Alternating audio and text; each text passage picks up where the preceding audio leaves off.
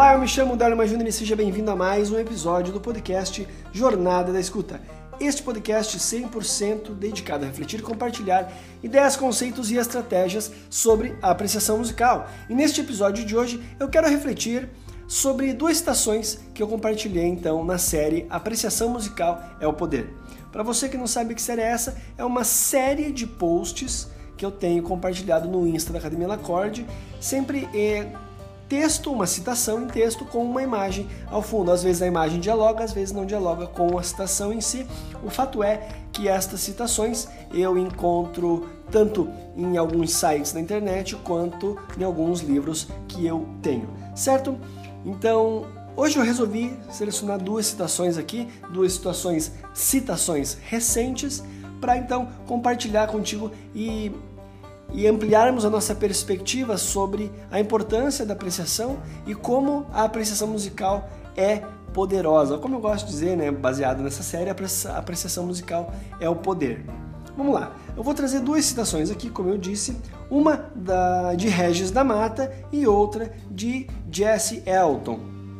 Ambas estão postadas no, no Instagram, arroba Academia Lacorde, acompanha lá, que você vai ver que diariamente tem uma nova citação uh, nesta série, então contemplando essa série Apreciação Musical ao Poder. A primeira vai ser aqui de Regis.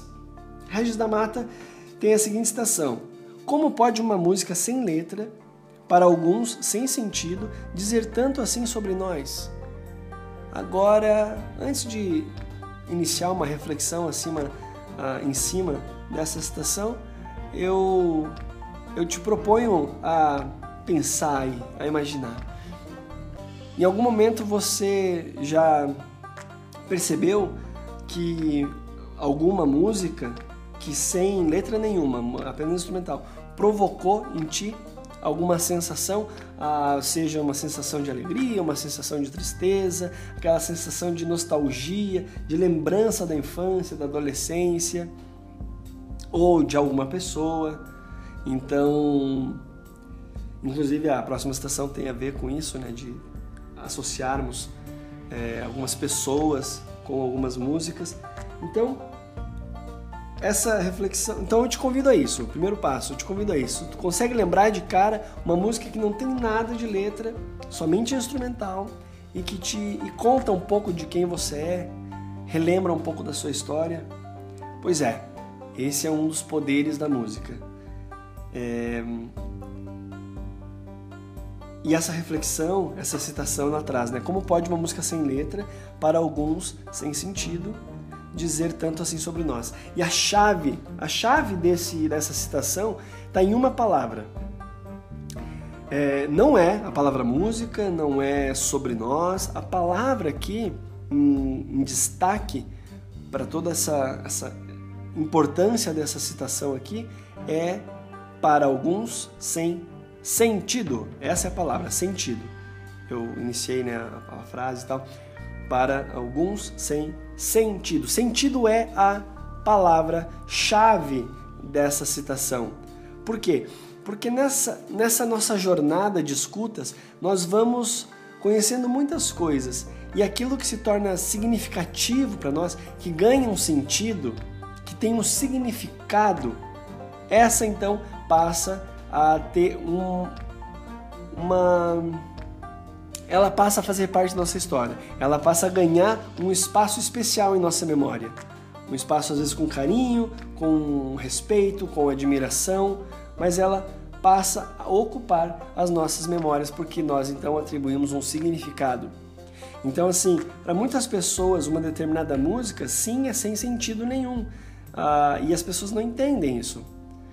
Uma vez que você entende que toda música, não importa qual ela seja, ela significa algo para alguém, o nosso nível de, de respeito aumenta assim muito.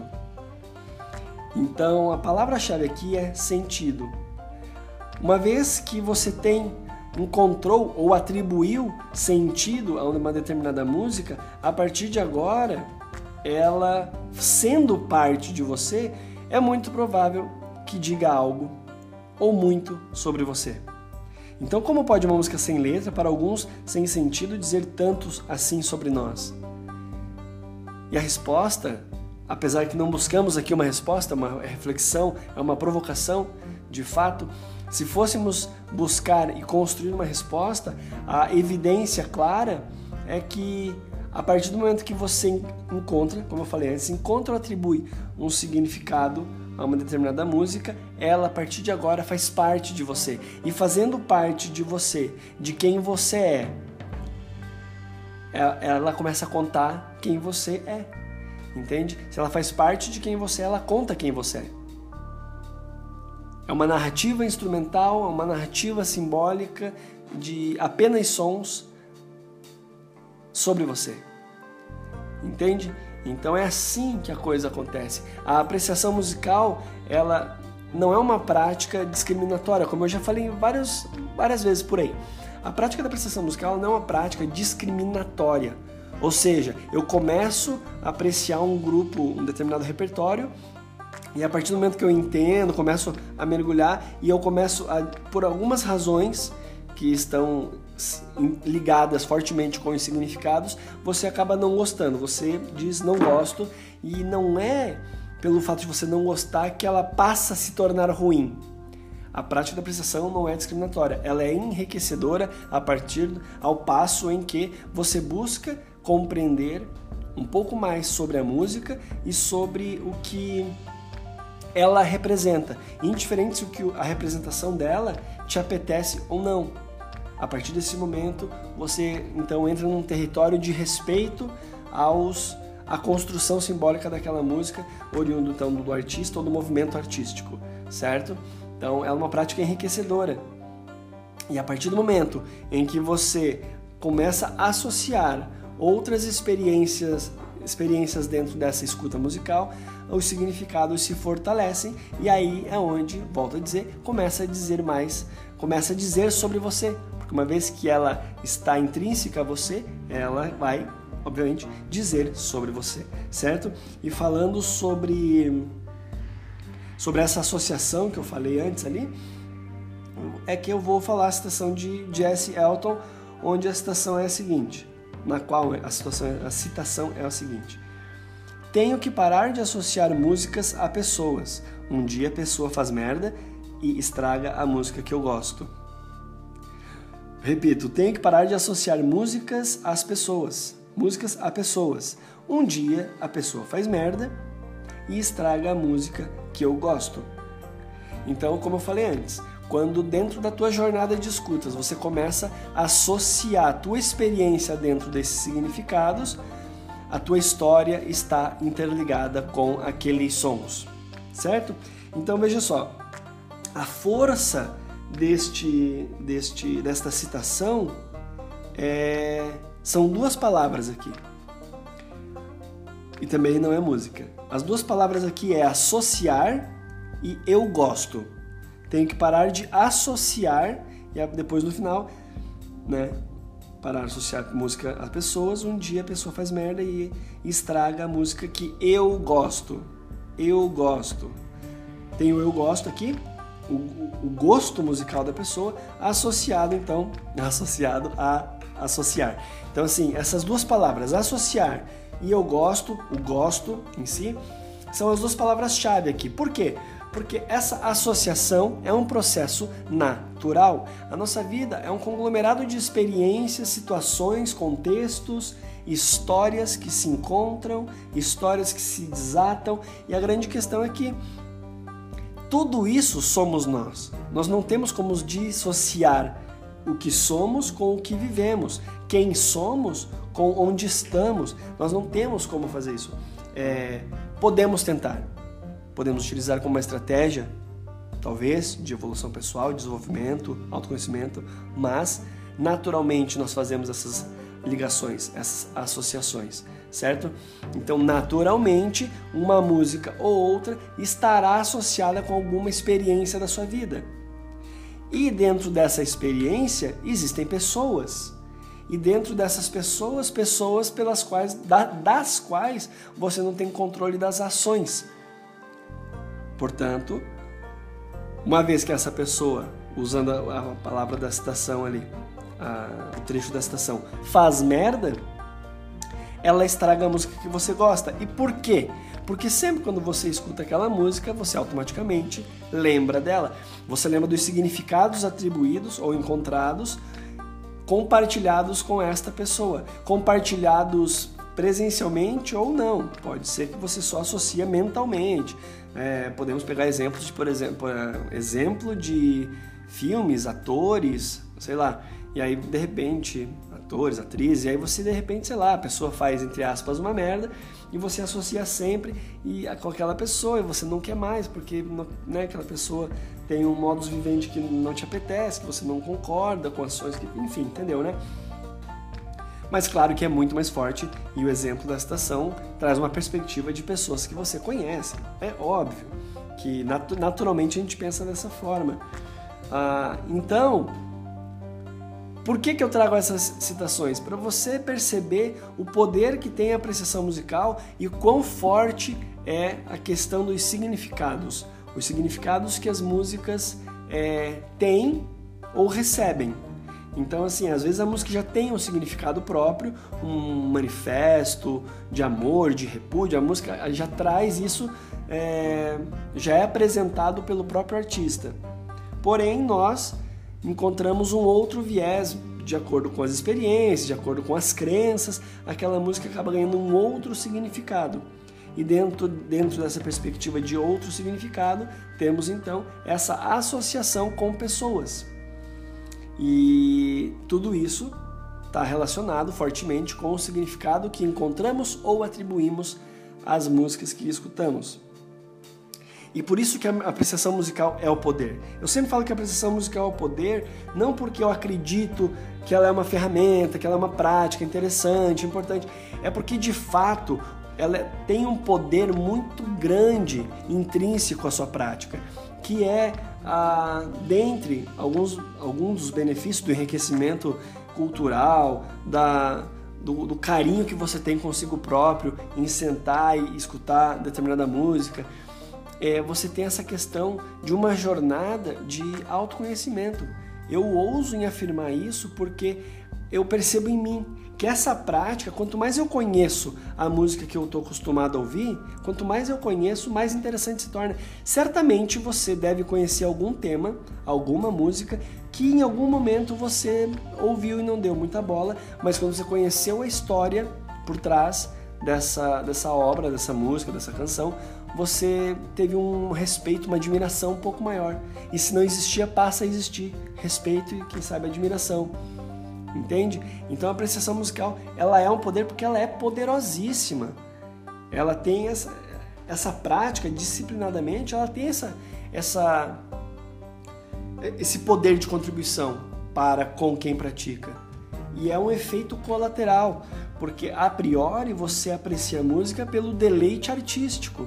A priori, volto a repetir, é muito assim é, num primeiro momento, uma primeira percepção, você está ali envolto aquela música para você então deleitar-se com o, a obra de arte.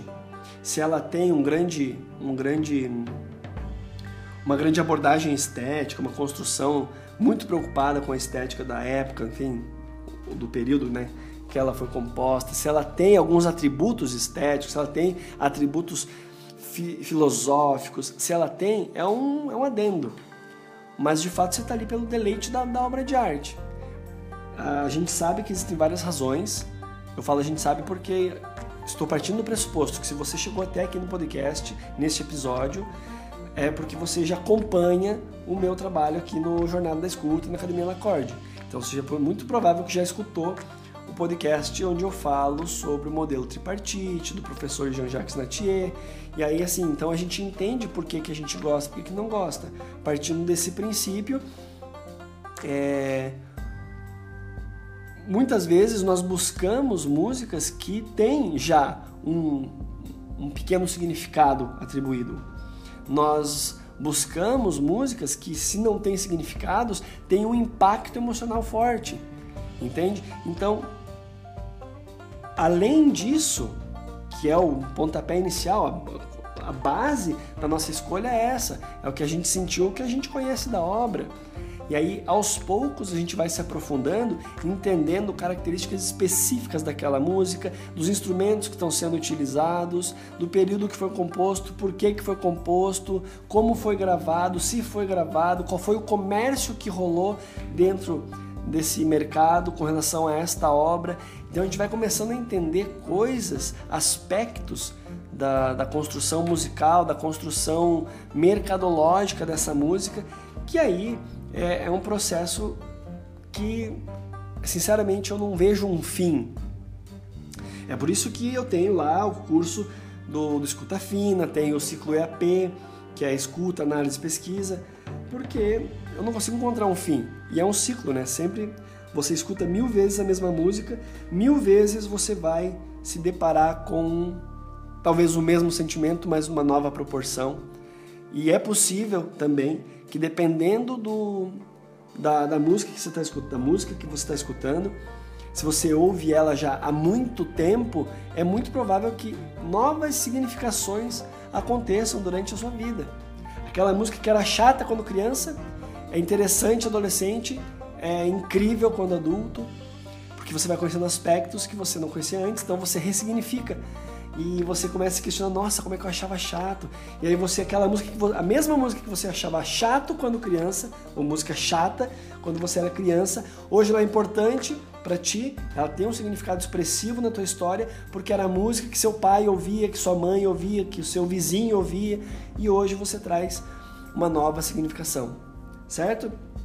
Então, esse era o episódio de hoje, eu queria refletir um pouco sobre essas duas, essas duas citações, onde fala então sobre o poder da simbólica, do, dos signos, perdão, o poder dos signos, o significado atribuído dentro desta perspectiva da apreciação musical.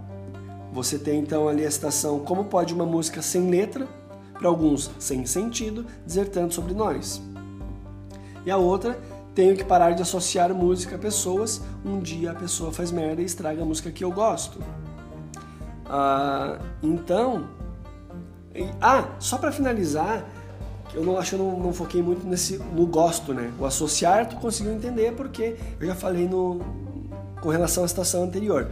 Mas aqui o gosto é muito interessante porque é a música que você gosta, ela tem um sentido duplo aqui. Você gosta dessa música porque você associou com a pessoa ou você associou aquela pessoa porque você já gostava da música. Então aqui tem um jogo de palavras, um jogo, um, um labirinto de ideias que é complexo chegar numa resposta. Apesar de a citação não ser uma pergunta, como a citação anterior, mas aqui você está num labirinto. E aí eu te pergunto, e finalizo esse podcast, esse episódio de hoje, te questionando isso, fazendo você refletir. Você acostuma associar as experiências boas que você tem com as músicas que você gosta? Ou as experiências boas que você tem é, é você associa com alguma música e a partir disso você gosta da música? Reflete sobre isso. Por que você gosta do que você gosta? Como você chegou aos significados que você atribuiu nas músicas que você gosta? Então é assim que eu encerro esse episódio com esta provocação. Espero que você tenha gostado deste episódio do podcast Jornada da Escuta. Não esquece de acompanhar nas redes sociais, arroba Academia Lacorde, o meu Insta pessoal, arroba DelLimaJR. Acompanhe o site da Lacorde que sempre tem material compartilhado por lá sobre apreciação musical, sobre mentalidade e rotinas de estudo.